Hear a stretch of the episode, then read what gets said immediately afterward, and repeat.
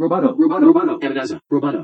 Bienvenidos a la edición de Roboto News del 11 de diciembre. Soy Natalia Arralde y vamos directamente a las noticias. Disney va por todo. Proyecta que tendrá de 230 a 260 millones de suscriptores para 2024 y comenzará a producir más de 100 títulos por año para Disney Plus. En su conferencia para inversionistas, la compañía informó que su servicio de streaming Disney Plus cuenta hoy con 86.8 millones de suscriptores y que sumó 13 millones de clientes nuevos desde octubre. La compañía consiguió en un año lo que los ejecutivos esperaban que lograra en 2024. De este modo, Disney Plus se consolida como un negocio fundamental para Disney que lo lleva a invertir en nuevos proyectos. En la conferencia, Disney también anunció Star Plus, un nuevo servicio de streaming para adultos que incluirá contenido de Fox y de ESPN en Latinoamérica. You know, as we go ahead and expand uh, our offerings across the world, What we're very keen to do is not do a one size fits all application. We know, for example, in Europe that it's very important to have general entertainment bundled directly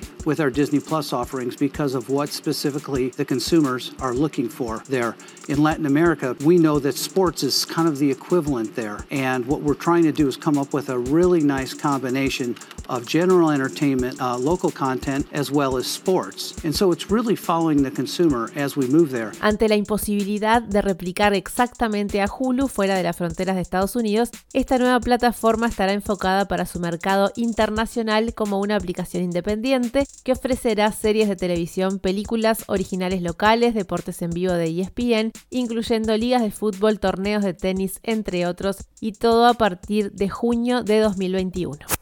La Comisión Federal de Comercio de Estados Unidos, FTC por sus siglas en inglés, en conjunto con una coalición de fiscales de 46 estados del país, presentó una demanda por monopolio contra Facebook. La medida aspira a reducir el tamaño de la empresa y su posición dominante en el mercado. Los demandantes, que presentaron el escrito ante un tribunal de Washington, acusaron a Facebook de mantener ilegalmente su posición de monopolio en el sector de las redes sociales durante años mediante una serie de conductas anticompetitivas incluyendo la compra de posibles rivales como Instagram y WhatsApp en 2012 y en 2014. Los demandantes solicitaron al tribunal que obligue a Facebook a realizar desinversiones de activos o reestructuraciones de su negocio especialmente en relación con WhatsApp y con Instagram. También esperan que la compañía tenga que buscar aprobación previa para cualquier fusión o adquisición a futuro.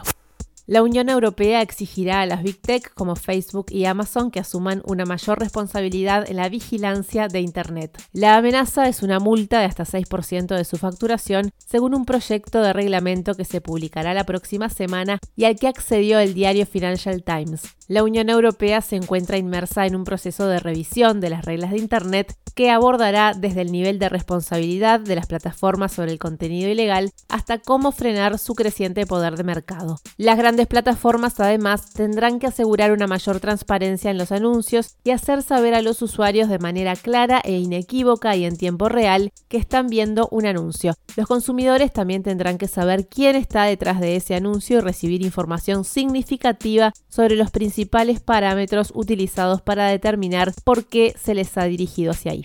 Sony anunció la compra de Crunchyroll a AT&T por 1.175 millones de dólares. A través de la subsidiaria Funnymotion, la compañía japonesa se hace con una plataforma que cuenta con 90 millones de usuarios repartidos en 200 países y uno de los negocios más relevantes dentro del anime. Además de la plataforma, Crunchyroll cuenta con su sello de creación propia, Originals. En esta competencia del streaming, el anime es uno de los elementos que ha utilizado Netflix para intentar Sony consigue con esta compra algo más para competir. Crunchyroll ofrece además de contenidos, juegos para celular, manga, merchandising y distribución. Junto con Crunchyroll crearemos la mejor experiencia posible para los fans y una mayor oportunidad para los creadores, productores y editores en Japón y en otros lugares, dijo Sony Entertainment.